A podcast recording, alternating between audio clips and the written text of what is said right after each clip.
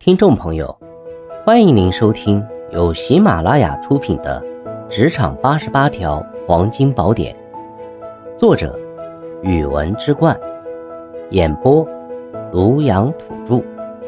欢迎订阅。第五十条，合理面对同事的身体缺陷。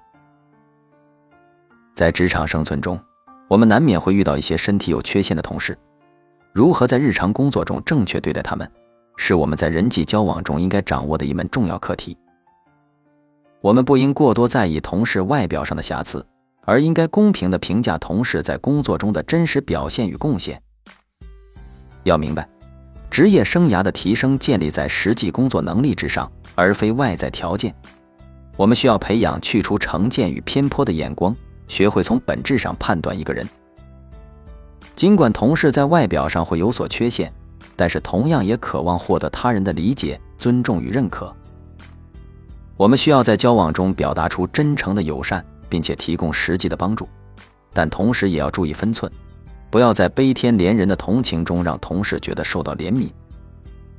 要记住，真诚的友谊来自彼此的互赏与理解。我们需要时刻提醒自己，不要在交流中使用一些与同事缺陷有关的词汇，或做出一些失礼的肢体动作。这无形中会给同事带来伤害。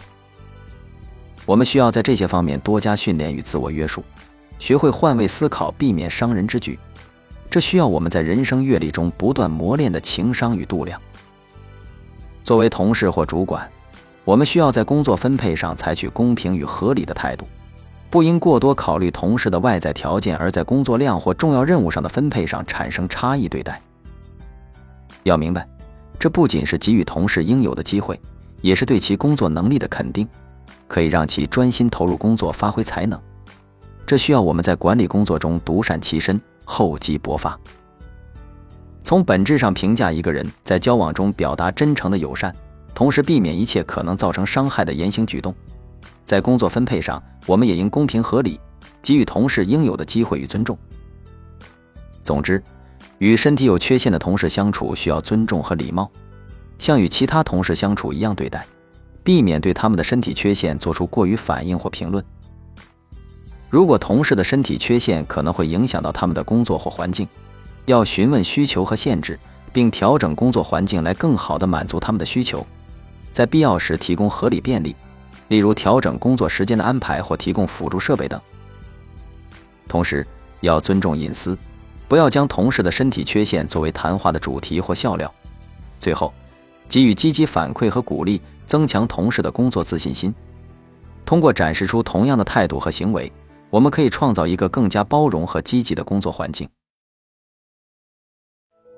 听众朋友，本集已播讲完毕，请订阅、留言、加评论，下集精彩继续。